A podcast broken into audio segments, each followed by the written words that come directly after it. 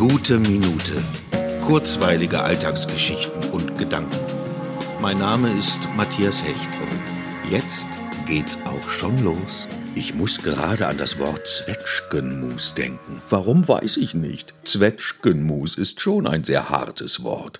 Erstmal denke ich bei Zwetschge, obwohl es sich ja um eine süße Pflaume handelt, an Quetschen, zerquetscht, an Schmerz und bei Mus natürlich an etwas, das durch mechanische Einwirkung aus seinem wohlgeformten Zustand in einen undefinierbaren Brei zermalmt wurde. Also wirklich nicht schön. Aber es schmeckt ja. Und es ist schon auch manchmal gut, die Dinge ordentlich durcheinander zu wirbeln, um nicht zu sehr in seinen altbekannten Strukturen haften zu bleiben. Man muss, ähm, muss dabei nur etwas vorsichtig sein, denn so aufgelöste gewohnte Strukturen sind natürlich etwas sensibler, weil die einzelnen Elemente freier umherschweben und so also angreifbarer sind, aber dafür auch umso flexibler, wie bei der Pflaume. Als übliche Pflaume rollt sie halt irgendwie den Berg hinab, aber als Mus nimmt sie das Gelände auf und fließt elegant dahin.